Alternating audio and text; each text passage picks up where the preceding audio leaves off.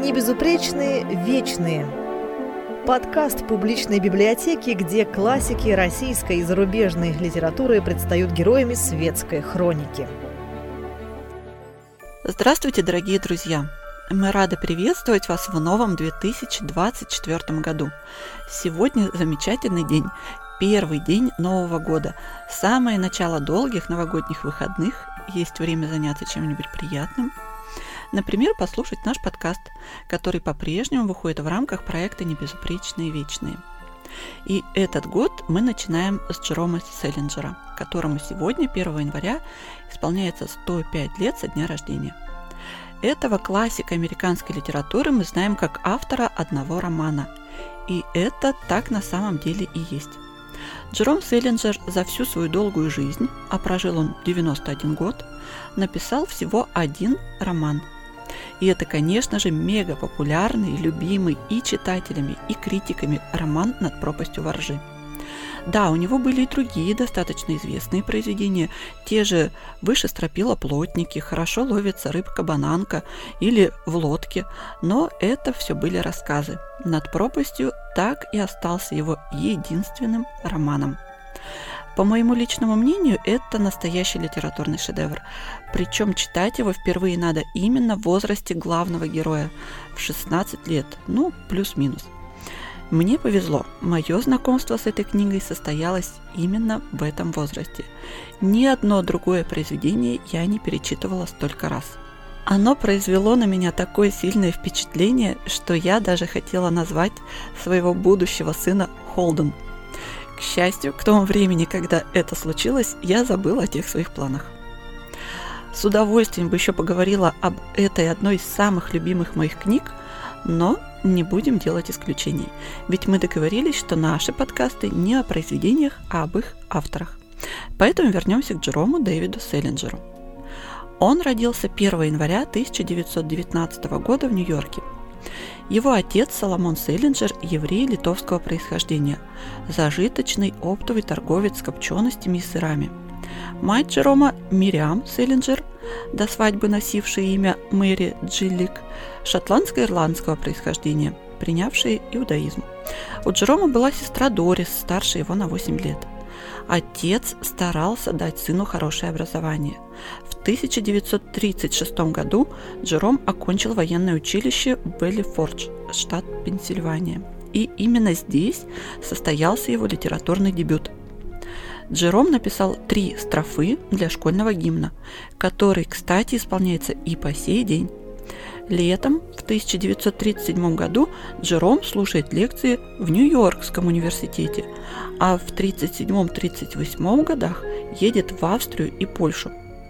Вернувшись на родину, в 1938 году будущий писатель посещает лекции в Урсинус-колледже, а в 1939 поступает в Колумбийский университет, где слушает курс лекций о коротком рассказе, который читал редактор журнала Story Уильям Бернетт.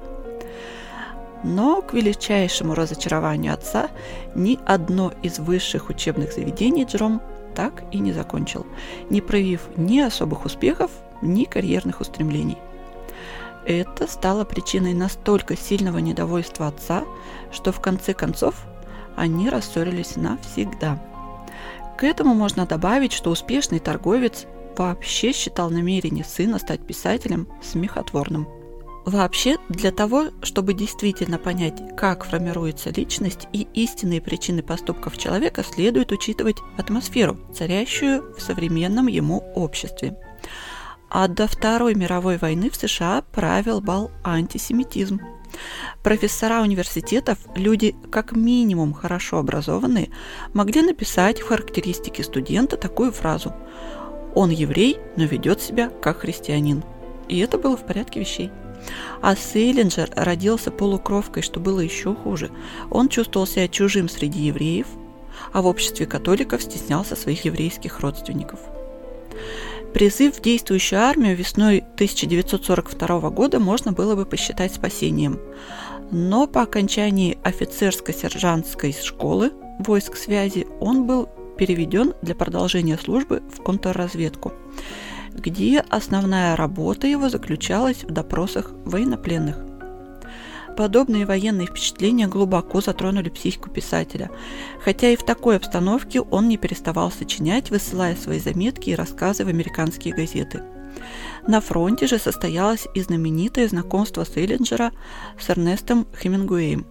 С окончанием войны пережитые воспоминания и долго подавляемые чувства прорвались наружу и оказали на Селлинджера сокрушительное воздействие. Он впал в такую глубокую депрессию, что не мог больше выполнять свои обязанности.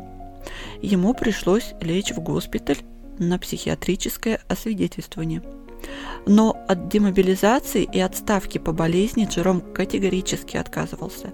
Из больницы в Нюрнберге он писал Хемингуэю. «Я отдал бы правую руку за то, чтобы уйти из армии, но не с психиатрическим диагнозом.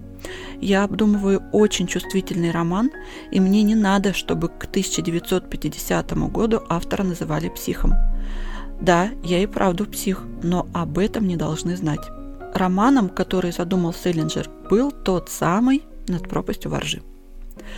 Вылечившись от боевого истощения, писатель перед возвращением на родину совершает чрезвычайно странный поступок. Ненавидя всей душой нацизм, он как-то арестовал представителя нацистской партии, девушку по имени Сильвия Фильтер, и женился на ней. Она стала первой супругой писателя – Джером привез на родину свое жгучее счастье. Но брак нацистки и еврея оказался недолговечным. Мало того, что сами по себе их отношения были сложными, Селлинджер описывал их двумя словами «люблю, ненавижу», так теперь к этому добавилась реакция семьи его, особенно еврейской части. Родственники были просто в шоке этого выбора. И однажды, выйдя к завтраку, Сильвия нашла на своей тарелке авиабилет в Германию. Некоторые литературоведы утверждают, что ее образ Джером описал в своем рассказе «Дорогой Эсме с любовью и всякой мерзостью». Стоит отметить, что до этого скоропостижного брака у Джерома уже было увлечение. В 1942 году он встречался с дочерью драматурга и лауреата Нобелевской премии Юджина О'Нила Уной. Но девушка вскоре предпочла выйти замуж за уже ставшего знаменитым Чарли Чаплина. Эти мимолетные отношения вряд ли можно было даже назвать романом, но это не помешало богатому писательскому воображению Фредерика Бекбедера написать о них книгу под названием «Уна и Селлинджер», вышедшую в свет в 2014 году. Прежде чем рассказать о второй жене писателя, стоит вспомнить тот факт, что значительную часть своей жизни он провел затворником, в буквальном смысле спрятавшись ото всех за высоким забором. И в это заточение и попала его вторая жена Клэр Дуглас. Когда они познакомились, ей было 16 лет, а ему 31. Он настоял, чтобы она бросила колледж за 4 месяца до его окончания – а вскоре Клэр родила своему талантливому, но очень странному супругу сына Мэтью и дочь Маргарет. Жилось в доме на горе, как называл свое убежище Селлинджер молодой жене и матери двух детей, мягко говоря, непросто. Дочь Маргарет оставила о своем отце крайне нелицеприятные воспоминания. Она пишет. В хижине, в которую удалось заточить Клэр, Джером не создал никаких условий для жизни. В доме не было отопления, нормальных условий для стирки и мытья. Но Селлинджер требовал от жены девочки вкусно приготовленного ужина и свежего постельного белья два раза в неделю. А свои детские ощущения она описывает так. На самом деле то был мир, который колебался между сном и кошмаром на тонкой паутинке, сплетенной моими родителями, и в котором не было ни намека на твердую почву, ни надежды, что тебя подхватят, если ты упадешь. Мои родители видели прекрасные сны, но они не способны были привнести эти воздушные видения в повседневную жизнь. Когда я родилась, моя мать сама была еще ребенком – она постоянно грезила и много лет, подобно леди Макбет, страдала мучительным лунатизмом. Отец же писал книги и был мечтателем из тех, что не могут толком завязать шнурки на собственных ботинках, и уж тем более проследить за тем, чтобы ребенок не споткнулся и не упал. Маргарет была уверена, что они с братом Мэтью появились случайно. Для отца они вряд ли были желанными детьми.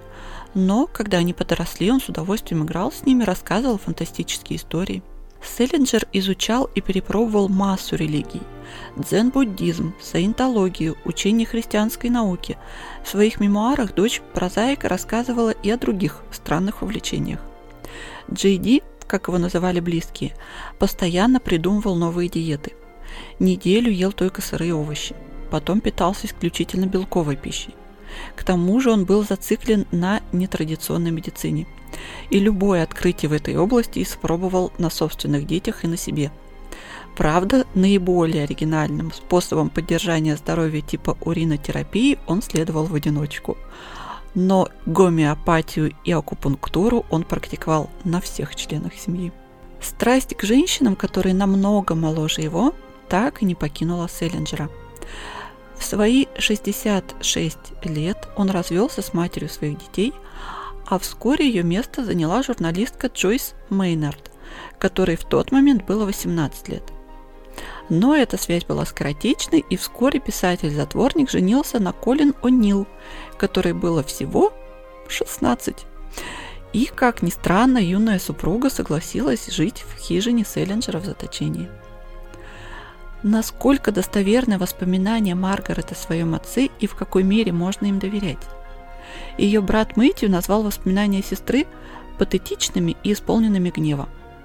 Но дыма без огня все же не бывает. Однако за созданные шедевры талантливым людям можно простить их некоторые странности и слабости. Не правда ли? Ну а мы, завершая наш выпуск, по традиции приглашаем вас к нам в библиотеку за блестящими рассказами и совершенно уникальным романом Джерома Дэвида Селлинджера.